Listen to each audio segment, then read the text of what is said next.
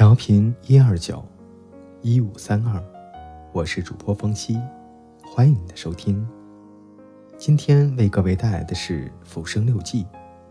嗯，这个故事因为比较长，我准备分成三集来讲。今天来为大家分享的是上集。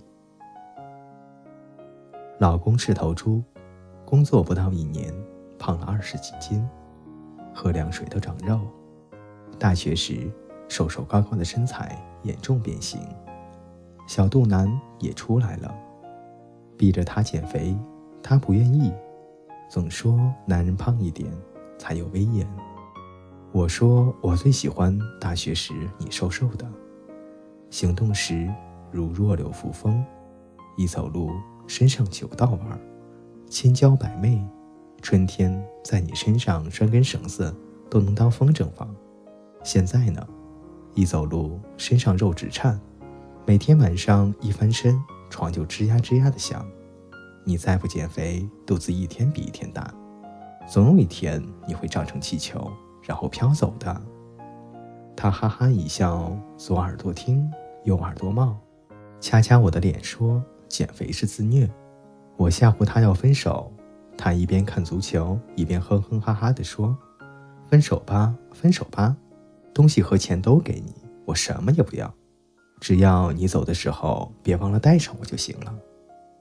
老公到底是在我的铁血政治下开始减肥，每顿只准吃两碗饭。为了安慰他，我也陪着他一起减，由原来的两碗减到一碗半。他吃得快，我吃得慢，往往我一碗还没有吃完，他已经吃完了自己的配额。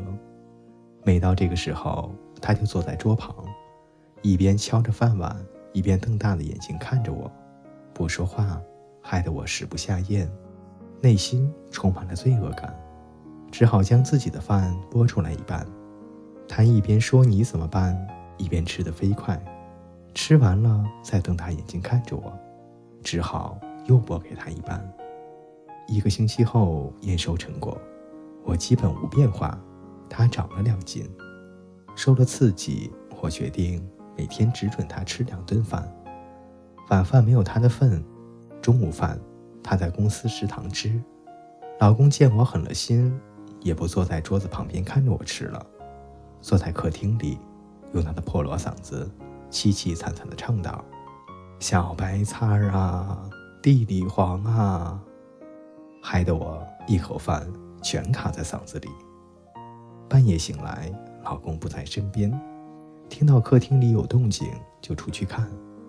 只见老公蹲在冰箱前，就着冰箱里的灯，咯吱咯吱地啃着手里的苹果，另一只手还拿着个西红柿，都是他不怎么爱吃的水果。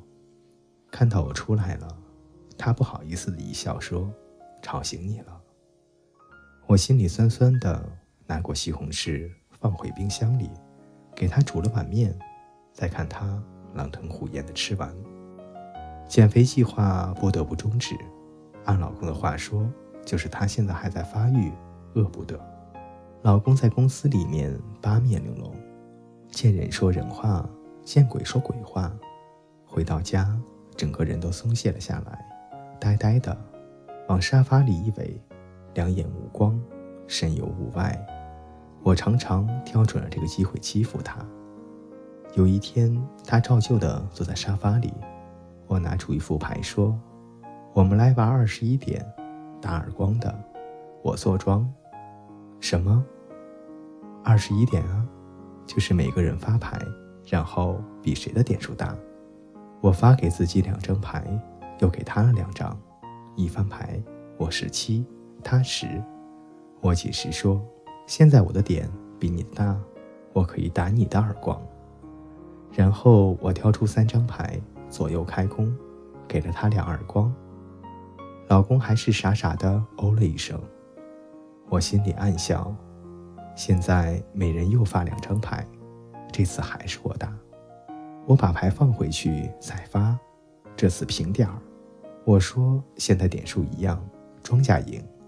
然后我又给了他耳光，然后我又给了他两个耳光。老公兴趣上来了，问：“那我什么时候能打你？我发牌，这次他终于赢了。我知道他说：“现在你的点大，你就可以打我了，要像这样。”然后又给了他两耳光，问他会了吗？他说会了。我说会了就好，以后再玩吧。我去做饭了。往厨房走的时候，回头看看，老公还在那里咬牙切齿。看电视的时候，老公打了一个大哈欠，被我顺手抄起桌子上的梳子塞到他的嘴里，顿时睡意全消。这个游戏我百玩不厌，无论何时何地，只要老公打哈欠，我都会抄起身边任何可疑的东西往他的嘴里塞。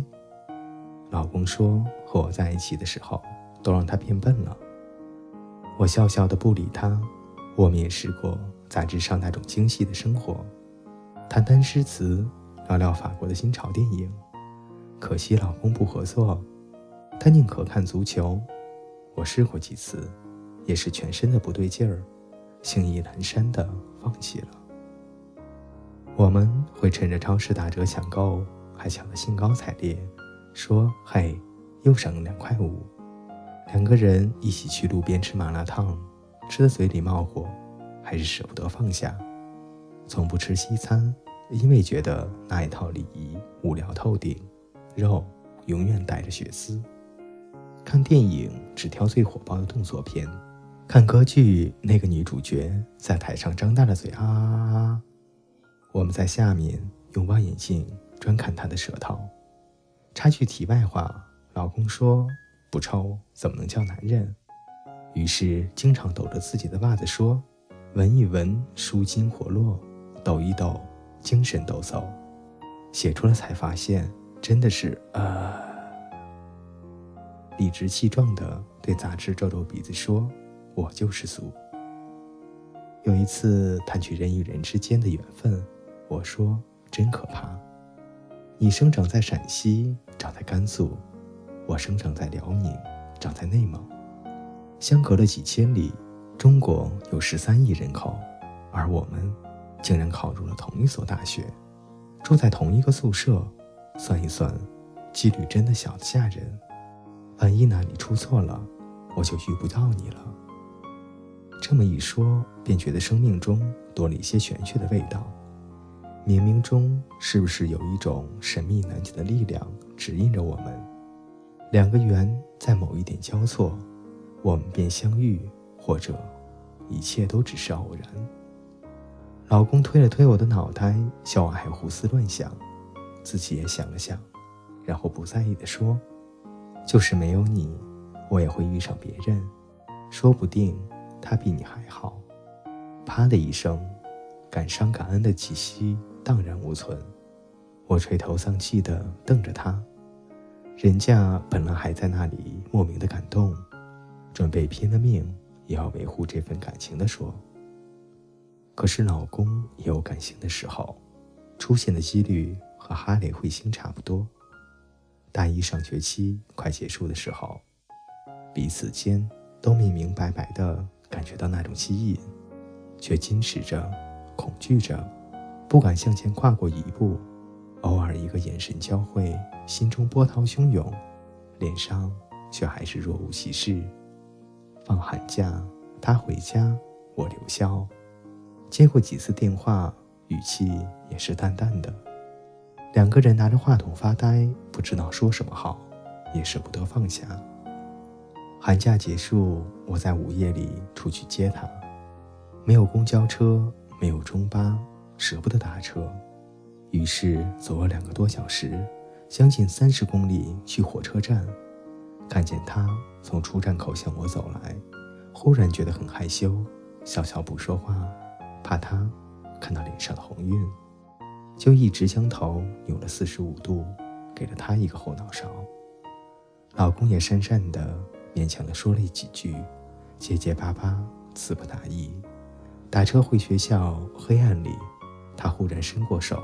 在我头顶上抚了一下，低声说：“小毛孩，想我了没？”一瞬间，眼眶发酸，既想哭，又想笑。半夜两点，空无一人的大街，三十里路，冷风，一切都值得。我看书很杂，言情推理，玄幻纪实，耽美情色，来者不拒。就连上世纪二三十年代陈旧的社会小说，也能看得津津有味。从《儒林外史》到《官场现形记》，以及后来归到社会小说名下的种种纪实体，结构松散，散漫到了一个地步，连主题也不统一，闲聊似的随便讲给别人听。用老公的话说，就是专看垃圾。我经常向他推荐，为他讲解这本书里哪里写的有新意，哪里是老旧的桥段。老公像大部分的男生一样，对于太敏感细腻的东西都不屑一顾，对琼瑶更是敬谢不敏。我也不喜欢，自认为很有包容力，但对琼瑶的小说就是读不进去，嫌她的故事太不是人间烟火，天真的令人发指。可是有一句话，还是与我心有戚戚焉：你的过去我来不及参与。你的未来，我不会再错过。文艺香道让人觉得矫情。初读到的时候，牙齿发冷，头皮发麻。遇到老公后才明白，这种心态确实是有的，却被琼瑶写砸了。归纳起来，不外乎四个字：相见恨晚。今年六月，和老公去了他的家乡天水，以同学的身份。一下火车，便对这个城市有一种既陌生又熟悉的感觉。蓝天、土地、人流、高楼，仿佛都沾染着老公的气息。因为一个人爱上了一座城市，可是心中有种莫名的嫉妒。我们二十岁相遇，之前的日子便是空白。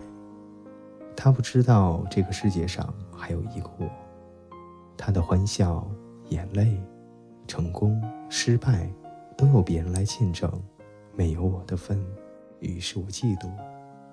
如果能再早相遇些，该有多好！我们谈到死亡，谈到现在的日子，青年力壮，每天活蹦乱跳，迫不及待地去见识新的人和新的事物。死亡乃是太遥远的事，偶尔也会想到五十年之后的场景。两个白发苍苍的老头相互扶持，相依为命，也蛮期待的。老年不可爱，但可以做一个可爱的老年人。对我来说，死亡最大的威胁还是人死如灯灭，无知无觉。我还没有看够老公呢，我不怕死，但我怕死了以后不能像这样的爱他。于是我对老公说：“我们要一起活到很老很老，老的走不动，然后我们换上干净的衣服，手牵手的躺在床上。我说死吧，我们就一起死了。”老公吻了我一下，没有说话，不知道他愿意不愿意。一九九九年，坐在南下的火车上，为初次离家而感到兴奋。大学在我心中是辽远而神秘的，仿佛一座神殿。入学后有几天空闲，利用这段时间走遍了全校的每一个角落，只在中午和晚上留在宿舍。那时的我自闭而孤僻，不知道怎么应对陌生人，便永远绷着一张脸。隐约间听到老公是另一个班级的，也没有兴趣去深究。要到半个月后才知道，原来他是二班的，因为学校的疏忽而安排在了这个宿舍。我还记得老公对我说的第一句话是：“你还欠我二十块钱。”因为写这篇文，最近常常在回想，这才发现，原本以为已经遗忘了许多的细节，都在头脑里慢慢的浮现。入学后的第三天，电信公司派人来装电话。二零一的，一共是一百六十块，每个人分摊二十。正巧我不在，老公便先替我付了。这件事，这句话其实并无深意。若不是今天和老公在一起，也绝对不会记得。但是隔了这么久再回头看，倒是让人印象深刻。对老公说，第一次说话就是向我要债，这真是现实。可是老公已经不记得了。我这个人异常的慢热，与人从熟悉到陌生，想来要花费很长的时间，而且最不擅长记住别人的长相，见过面心里有个大概的印象，下一次见了就会发现这个人怎么和自己想的不一样。曾经对同学抱怨说，每次见到英语老师，都觉得他和上次不一样，整个一个百变金刚。只是再怎么不擅长，朝夕相对以后，还是轻易的竟在心底里描绘出老公的一张脸。短碎发，脸有点长，有很多痘痘和坑坑洼洼，散弹枪打过似的。小眼睛，一边单一边双，鼻子不高不低，大嘴巴，大下巴，只能说不吵。老公这样评价自己。朝夕相对，不是一天二十四小时的都腻在一起，真的只有朝和夕而已。二十四小时，九个小时上班，一个小时坐车，八个小时睡觉，再扣除一些杂七杂八，真正相对的时间不足四个小时，很短。聊聊天，看电视，逛街，很快就没了。心中还是幸福的，别无所求。电视播广告，我侧头看着老公的脸，叹口气说：“你就不能学学他，只留青春不留痘，害得我想亲你都找不到一块干净的地方。”老公瞪了我一眼，不像我千山独行无人送。老公到学校报道是同他哥哥一起来的，三十岁。胖胖的脸，眉目之间有几分老公的影子。那时是没遇见老公会是老公，便将他哥哥当作是同学家人一样的处理掉了，没巴结，扼腕不已啊。有一次正和老公聊天，老公忽然看着我笑了。我问他笑什么，他说我哥和我说，你们宿舍那个内蒙的最稳重，最成熟。我说你怎么说呢？我说你看的那个人不准，他这个人幼稚、任性、孩子气、无法无天，七十岁也长不大。我扑上去，我踢，我踹，我咬。一门语言就是一门艺术，老公的艺术细胞却极度匮乏，英语回回不及格。他说：“甘肃的学生英语没几个好的，每次英语重修简直像开老乡会一样。四级考了三次没有过，第四次我披挂上阵，冒名顶替，风声正紧，被抓个现行。我是从犯，不予计较。老公被留校查看，检讨、撤销申请都是由我捉刀代笔的。鉴于长沙比较严。”我们转移阵地去天水考，他的哥哥姐姐都知道他四级没过，但父母不知道。我在火车上，我问：“我要管你妈妈叫什么？叫阿姨呗？你还想叫什么？”我撇撇嘴，人家明明是枕边人的说。到了楼下，老公的哥哥迎出来，神秘兮兮地说：“我跟妈说你是工作压力大，回来住几天。”你这个同学就说是一起过来玩的。什么这个同学？我是枕边人。我们的关系依然保密。于是，一对有情人被生生的拆散。老公住父母家，我住他哥哥那里。给老公发短信说我想你。听到他哥哥在打电话给老公的姐夫，你明天来家，别说自己的事儿，在一旁偷笑。觉得这简直是中国版的《碟中谍》。我们玩地下情，他们玩地下党。陌生的环境，没有老公的夜晚，真的很难熬。十点半入睡，凌晨一点，却突然醒了过来，然后睁眼到天亮。考完四级出来，看见老公正在和一人寒暄，打发我先回去。后来从老公的哥哥那里听说，和老公说话的是高中同学。最好笑的是，两个人都对彼此宣称自己已经过了四级，这次在考场意外遇见，情形之尴尬可想而知。真实，往往比小说更富有戏剧性。不过老公好一点，可以说是我考他作陪。但我没想到的是，除了老公的哥哥姐姐，他对别人都说自己过了四级。想想也算了，决定不拆穿他，就让他保留这一点小小的虚荣心。昨天老公有饭局，我边看电视边等他。有些困，就躺在沙发闭眼休息。听到有人开门，老公进来，坐在我旁边，轻轻地叫我。我故意不答应，老公低声说了一句：“怎么在这里睡？”然后轻手轻脚地把我抱回卧室。当老公把我放在床上时，我忍不住的笑出了声，搂住了他的腰。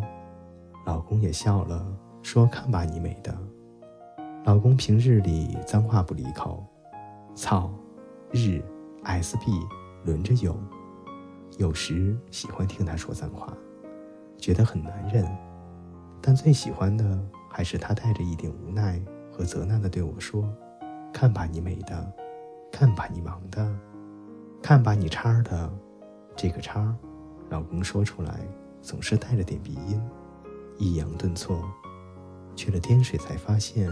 原来那里的人都这么说，算是地方的特色。心里庆幸没有早来，不然喜欢上了全天水的人该怎么办啊？各位听友，这里是《浮生六记》一到二十集的内容。如果你喜欢这篇文章，欢迎您点赞、订阅以及分享。你们的支持就是对我最大的鼓励。好了，各位听友。我们下期再见。